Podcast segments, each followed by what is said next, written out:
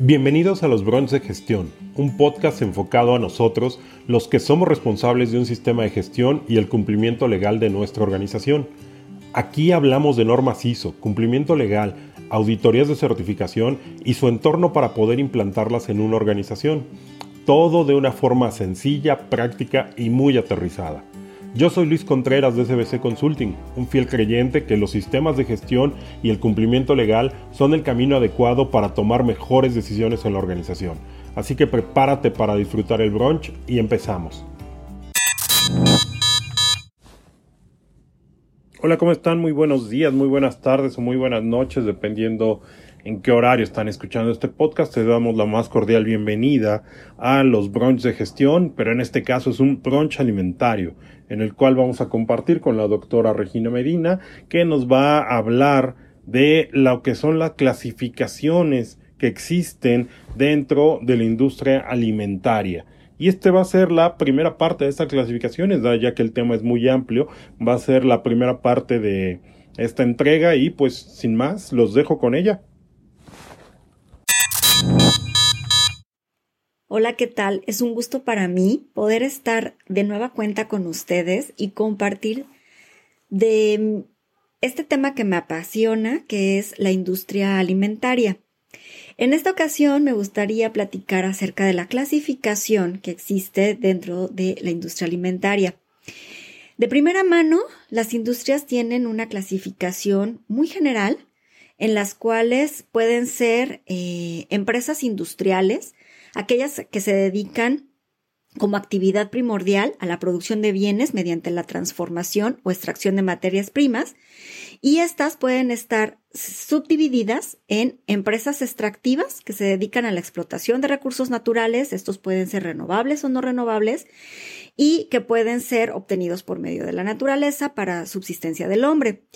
O pueden ser empresas industriales, pero de tipo manufacturero, en donde su principal actividad es transformar las materias primas en productos terminados y que pueden ser de eh, nuestro consumo. Y em, después de esto tenemos la primera, como decíamos, empresas industriales. La segunda pueden ser empresas comerciales. Las empresas comerciales son aquellas que son intermediarias entre el productor y el consumidor. Después tenemos, o más bien dentro de ellas tenemos, las empresas mayoristas que efectúan ventas a gran escala a otras empresas que son llamadas minoristas. Y estas empresas minoristas pueden ser las que venden los productos al menudeo o en pequeñas cantidades eh, para el consumidor final. Y eh, también tenemos el tipo de empresa comisionista, aquellas a las que se dedican a vender mercancías que los productores le se las dejan a consignación y con esto obtienen una ganancia. Entonces, eh, de manera también muy general, esto es como la generalidad de las industrias, también puede existir por em, una clasificación por su origen de su capital, es decir, pueden ser em, empresas públicas, aquel, aquel tipo de empresa que su capital pertenece al Estado y generalmente estas tienen como finalidad satisfacer necesidades de carácter social. Y existen las empresas privadas. En este tipo de empresas, el capital es eh, principalmente de inversionistas, que pueden ser inversionistas privados, y la finalidad es totalmente lucrativa. Pero bueno, esta clasificación es, como ya les había mencionado, una clasificación muy generalista en donde pueden estar cualquier tipo de empresas, no limitadas nada más a la, al área de alimentos, y que es una clasificación que nos brinda o la actividad o el giro o el origen del capital y la magnitud de la empresa. Dentro de, de, la industria alimentaria también encontramos sectores de esta industria y podemos visualizar, por ejemplo, la industria cárnica, la industria pesquera o de la transformación de eh, productos marinos. Podemos encontrar el sector agropecuario. Tenemos también la tecnología o la transformación de frutas y hortalizas. Una industria eh, que también se distingue por sus propias características es la del aceite. Tenemos la amplísima industria láctea, la industria de la panificación y la que más recientemente ha tenido un auge mm, por el crecimiento de la alimentación de nuestras mascotas, que es la producción de alimentos eh, para animales. Que no nada más es mascotas, sino que pueden ser animales para nuestro consumo, engorda de, de animales para nuestro consumo, o, como les mencionaba, para las mascotas. A mí, más preferentemente, me gusta hablar de cinco tipos de industrias, aunque ya hemos visto que es muy, muy amplio. Y estas se las voy a eh, ir tratando de explicar y de empapar y de emocionar más que nada, porque son las cinco fundamentales que pueden eh, promover y que crean todo un desarrollo tecnológico y de innovación a lo largo de todos los productos que consumimos de manera cotidiana. Hola, interrumpo este capítulo solo para recordarte que ya está disponible el curso online o en on demand de la interpretación de la norma ISO 9001 para implantar sistemas de gestión de la calidad. Te dejo en, en la descripción del capítulo, te dejo el link por si quieres ir y conocer el curso, te aseguro que es un curso que está lleno de información, de mucho contenido, de muchas experiencias y que te va a dar los ejemplos y los tips necesarios para implantar tu sistema de gestión de calidad. Volvemos al capítulo. Comenzando con la primera. La industria cárnica es, pues, tratar de industrializar la ganadería de una manera moderna para la, para la producción de carne. No solamente para la producción, también es para, eh, una vez que está producida la carne, seguir a los siguientes procesos que serían el empaquetado, la preservación y finalmente llegar hasta la comercialización de carne con algunas variantes en el que también puede estar involucrados em, aspectos como los derivados lácteos que se tienen, las pieles que se generan, la industria de la lana, o por ejemplo la extracción de miel, que pues sería también una subrama de este, de este tipo de industria cárnica. Eh, directamente o empapados en, en, el procesamiento de la carne, esta, esta industria básicamente juega un papel pues fundamental dentro del sector económico de cualquier país, porque la base de la alimentación de la raza humana está predominantemente em, determinada por el consumo de, carnes, de, proteínas de origen animal. Entonces, y además todos los subproductos que se generan a partir de, esta industria. Entonces, es una de las, de las más fuertes, es prácticamente la que primero se aborda en em, eh, cuando queremos determinar esta clasificación de, los, de las industrias alimentarias, porque es una de las más abundantes y una de las más importantes económicamente. Dentro de la industria alimentaria, la industria cárnica lleva todo un proceso industrial, como les mencionaba, desde la producción del ganado, desde el procesamiento de, toda esta eh, carne para poder ser distribuida. Y precisamente ese punto de comercialización o de distribución de la carne a los diferentes centros o puntos de, mercadeo donde se localizan eh, los consumidores intermediarios o finales. La industria em, cárnica es una de las que mayormente mueve dinero en función de procesar alimento eh, de origen animal para el consumo humano y también por la división que se hace para el procesamiento de estas carnes en la elaboración de embutidos, que eh, fundamentalmente es a partir del sacrificio del ganado, que puede, este ganado puede ser porcino, vacuno, puede ser avícola, equino o incluso el procesamiento de camellos. Su producción está bajo la responsabilidad de la ganadería y de la caza. Tiene que estar regulada, evidentemente, y es uno de los, de los principales, eh, una de las principales cadenas de producción, el sacrificio de los animales. Estas labores se llevan a cabo desde el matadero, en, en donde los animales deben de contar con, pues, con todas las las características adecuadas de existencia y eh, pues para su sacrificio también adecuado, porque es fundamental para las características de calidad que pueda tener la carne que se obtenga a través de estos animales.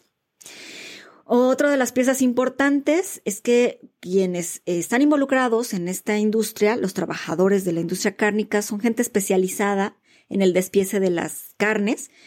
y sobre todo para poder tener eh, los conjuntos de carnes que se llevan a las diferentes o los diferentes procesamientos. Puede ser que se haga carne congelada, puede ser que se haga carne picada, carne fresca, que así generalmente eh, la conocemos, aunque relativamente no sea fresca, o el procesamiento de esta carne en productos eh, como, conocidos como embutidos. Dentro de esto, de este procesamiento del, que les estoy mencionando, tenemos el procesamiento de, la producción de carne en tres aspectos. Las carnes en conserva, que las cuales su destino final es para pues un mejoramiento por medio de enlatado. Eh, algunas veces se lleva a cabo el proceso de secado o se puede hacer salazón o congelamiento. Después tendrían las carnes procesadas, que es una carne pues picada en, menores proporciones eh, para poder hacer uso más adelante en producción de embutidos, por ejemplo, o se puede hacer, por ejemplo, para la elaboración de eh, productos como sopas, caldos, los embutidos que ya he mencionado, o carne para hamburguesas. Y finalmente la carne en fresco, que pues esta se despacha, se despieza en carnicerías eh, donde el consumidor final llega y escoge eh, cuál es la porción de carne que, principalmente quiera. Esta actividad económica puede ser dada a mayoristas, a restaurantes o a minoristas. Y a lo mejor me voy a extender un poquito más en esta industria porque como les mencionaba en un principio, pues es una de las más amplias. Y eh, también quisiera abordar que dentro de esta industria cárnica también tenemos subproductos de la industria, como pueden ser las vísceras, em, con las que se pueden hacer eh, harinas. Y estas harinas se pueden, pueden ser de la misma carne de desperdicio, pueden hacerse de hueso o puede mismo utilizarse la sangre. Pueden también eh, obtenerse como subproductos los cebos de grasas crudas, las gelatinas que se pueden hacer por el proceso de hidrólisis y las pieles, como les mencionaba, para la industria del cuero. Entonces, pues bueno, abarca desde esta eh, producción de ganado, su transformación y su eh, procesamiento, como les he mencionado, y su distribución, teniendo en cuenta también estos subproductos de los que les he mencionado. A nivel mundial existen empresas, eh, sobre todo de Estados Unidos y de, de, China y de Japón, que tienen las mayores producciones o, los más fuertes productores de carne, pero los principales productores de, carne de res, al menos nada más de res, en el mundo está determinado por Estados Unidos, Brasil, toda la Unión Europea, China, India, Argentina, Australia. Está México representado en estos principales países, Pakistán y Rusia. Finalmente, me gustaría hablar de un tema que en algunas ocasiones puede llegar a ser polémico, en el que existen ciertas críticas a la industria cárnica por el tratamiento de los animales con hormonas como pueden ser los esteroides, en los cuales pues eh, se han habido incrementos, se, utilizan para incrementar la masa muscular de los animales, evidentemente, pero que han habido consecuencias como enfermedades en los animales, como el mal de las vacas, de la vaca loca, la gripe aviar en, en mm, pollos y gallinas y otras que impactan pues negativamente a, los consumidores porque son transmitibles a los consumidores finales que son los humanos. Otra de las polémicas que se ha mencionado también alrededor de esta industria es la crueldad hacia los animales y entonces pues hay mucha crítica y defensoría de los derechos de los animales por eh, no tener algunas prácticas con ética en la matanza, sobre todo en algunas veces engordar de manera excesiva a, los animales y eh, pues que esto pudiera estar repercutiendo al ser humano. Y algo muy importante de considerar también es la huella ecológica, que me gustaría que más adelante poderles hablar más ampliamente de la huella ecológica,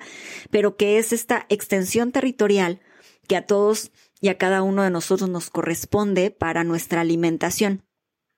Y en algunos países está muy por, por, debajo este, esta huella ecológica debido a que las grandes extensiones del eh, ganado con el que es alimentado el ser humano está arrasando con las extensiones de cultivos que también son base de la alimentación humana. La segunda industria de las que les quiero comentar es la industria láctea. Eh, esta, esta, industria láctea eh, es fundamentalmente, pues, una también de las más importantes, en las cuales se utiliza como materia prima la leche procedente de animales. Y esta leche, pues, es considerada como uno de los principales alimentos de los seres humanos o considerado como un alimento básico para la humanidad por muchos años. Entonces, los lácteos son alimentos que provienen, mm, como mencioné, de la leche de los ganados, como pueden ser vaca, cabra, oveja y otros animales mamíferos, y que tienen pues una gran cantidad de eh, beneficios a la salud. Por, eso se considera un alimento sumamente importante para la humanidad. Hay una cierta controversia en saber si eh, es, un, es un alimento de consumo humano de toda la vida o solamente es en la etapa de lactantes. Y esto está determinado por algunos estudios que se han realizado en los cuales eh, se ha visto pues que las enzimas que son eh, estas tijeritas con las que podemos cortar las proteínas que, que en la carne, que en el caso de la leche son bastante importantes, si tenemos la capacidad de poderlas eh, digerir o no digerir, y no nada más las proteínas, sino también los azúcares como la lactosa. Entonces, es un tema que pues pudiera ser eh, de interés para ustedes el descubrir estos estudios que se han realizado de la intolerancia a la lactosa y de que, bueno, se puede considerar que es un alimento muy rico, muy nutritivo, pero que el ser humano va perdiendo la capacidad digestiva de, estos componentes eh, nutricionales y que entonces pues pudiera bajar la, la, absorción de los nutrientes que nos favorece la leche en una edad adulta. Lo dejo así como, como un paréntesis para, para ahondar más en ese tema. De manera general, como les mencionaba, pues la industria láctica tiene muchos derivados como el queso, la nata, el yogurt, incluso algún, ahora hay muchas variantes de estos productos en los cuales pueden venir eh, reducidos en grasas o decir sin grasa para hacer esta parte muy light de los alimentos y que la industria láctea se ha venido favoreciendo muchísimo por esto, ¿no? Y eh, pues bueno, la industria de los lácteos es muy importante porque no nada más tenemos este tipo de productos muy comunes en nuestra mesa, sino que es la principal fuente, esta industria es la principal fuente de productos lácteos que son considerados como productos funcionales. Es decir, estos productos que son elaborados no solo por las características nutricionales que proporcionan, sino también para cumplir una función específica que ayude a mejorar nuestra salud y reducir el riesgo de enfermedades.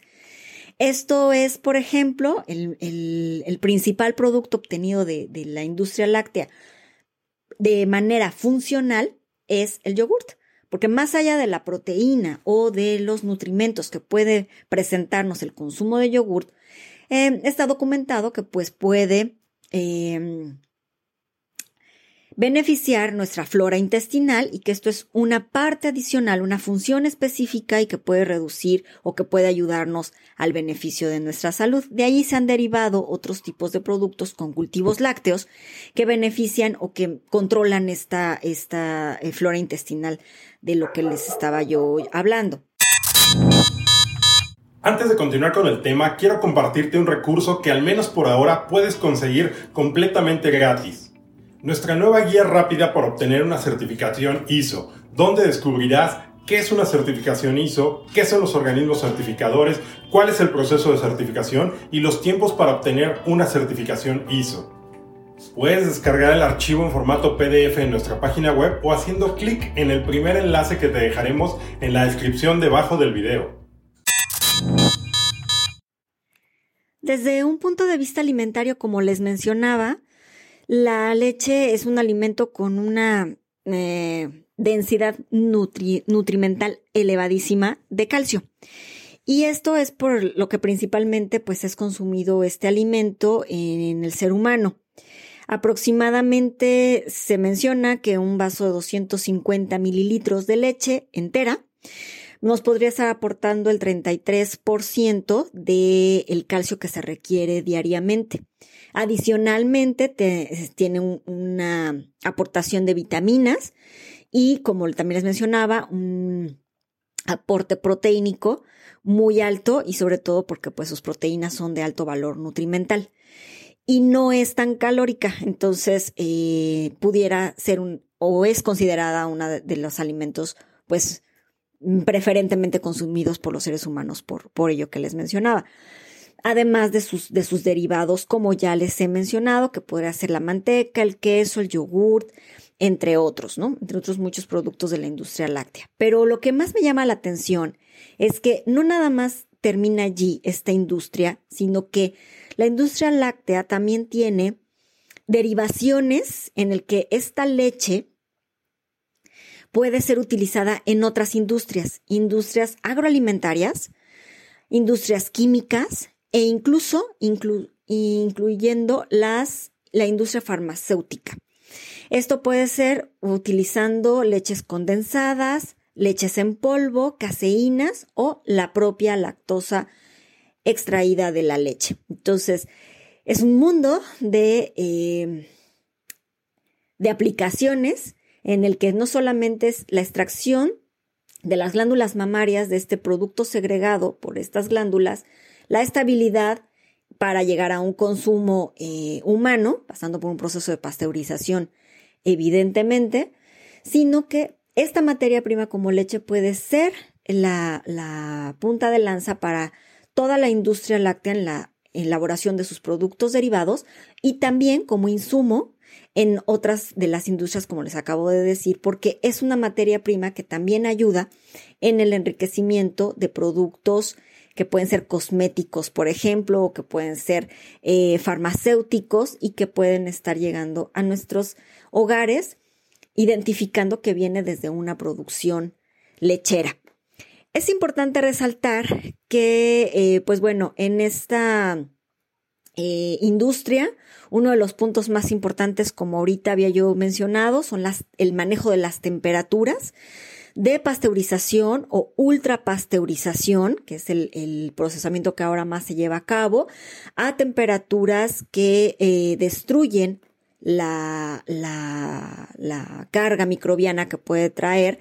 de la extracción de las glándulas mamarias y que pueda ser consumida por eh, los humanos. Existe también una cierta parte de comercialización de leche bronca, que se le llama así, eh, que pues bueno, no tiene ningún tipo de procesamiento, pero que ha traído como consecuencias pues la contaminación eh, fuertemente afectada para los jóvenes, para los niños y con afectaciones eh, de salud pública y que bueno, pues ya no es considerada como materia prima para la elaboración ni, de, ni del consumo como leche fresca, pero tampoco como eh, materia prima. La tercera industria de la que quiero a platicarles es la industria de la panificación. En esta es importante reconocer que empieza o, podemos involucrarnos en esta industria desde las primeras prácticas en el campo, como son las prácticas relacionadas a la siembra y crecimiento de los cereales que constituyen eh, la base de los productos de panificación. Hoy por hoy uno de los más importantes es el trigo a nivel mundial, pero existen otros cereales con los que son utilizados como materias primas para la elaboración de productos de panificación. Después de estas actividades primarias, eh, es decir, del campo, teniendo ya la materia prima, corresponden actividades que son básicamente para obtención de harinas. Y las harinas son la em, materia prima que va a ser utilizada para la transformación o elaboración de pan, galletas u otros productos de, panificación. Y aquí cabe resaltar que em, la industria de panificación casi siempre está relacionada con ser tradicional o de manera industrial. En México hay de los dos tipos y hay fundamentalmente una industria de panificación tradicional. Em, en, esta, en esta industria alimentaria hay un sinnúmero de establecimientos conocidos popularmente como las panaderías, en donde se realiza y se distribuye para su venta los productos de panificación. Y un dato importante es que esta actividad económica en el país representa eh, grandes ingresos a la economía eh, familiar, seguida de la industria de la tortilla de maíz y de la molienda de nixtamal. Pero bueno, no todo es eh, de manera artesanal. Sin embargo, existen eh, monopolios, existen em, grandes empresas de marcas conocidas que han llevado a, procesos mega industriales esta eh, fabricación de alimentos a través de cereales y que pues son comúnmente conocidos como estas galletas, panecillos, panes, etcétera, em, empacados que ya llegan pues con un procesamiento eh, diferente a nuestras mesas y que tiene una vida de anaquel eh, mucho más prolongada, como mencionaba yo en el post anterior, que esta es básicamente la función de la industria alimentaria, poder prolongar los alimentos para poder eh, degustarlos los consumidores en cualquier momento. ¿no? Por definición, la panificación es em, esta rama de la industria alimentaria que procesa las materias primas, que les decía yo, eh, pueden ser diferentes cereales, como materia prima para principalmente hacer harina y esta eh, adicionada con agua, levadura y, otros componentes, tiene la finalidad de producir una pasta que horneada se llega a, conocer pues ya como, como pan.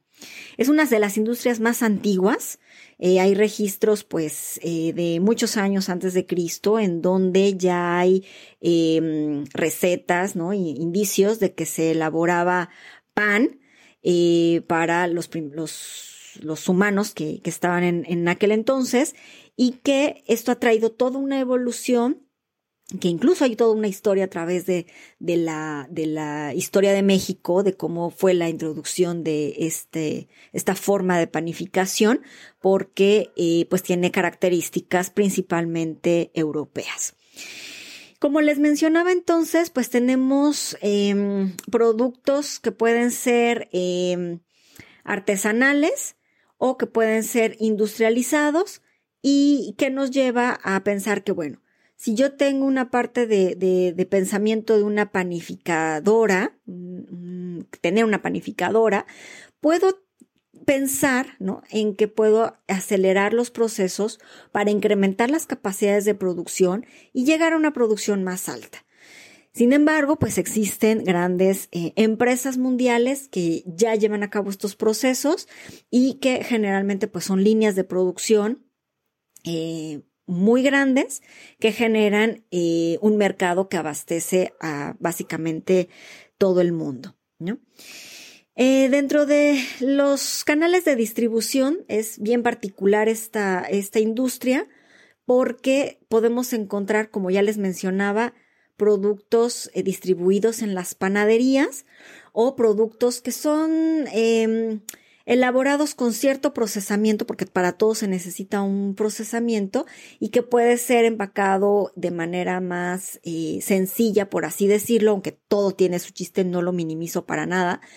y que puede llegar hasta nuestra mesa con toda la calidad y, e inocuidad apropiada, pero lo que más generalmente encontramos también es pues eh, estos eh, productos de estas grandes cadenas comerciales que nos eh, tienen saturados de em, calorías. Y que bueno, ahorita es una controversia que también existe por esta regulación de la industria alimentaria, sería una de las controversias de la industria de panificación, el consumo de harinas refinadas que ha estado representando pues un incremento en la obesidad infantil, aunado a las grandes cantidades de eh, edulcorantes que se utilizan pues para las diferentes formulaciones, ¿no? Eh, esto es estos panecillos, estas galletas que comúnmente encontramos, pues bueno, vienen de un proceso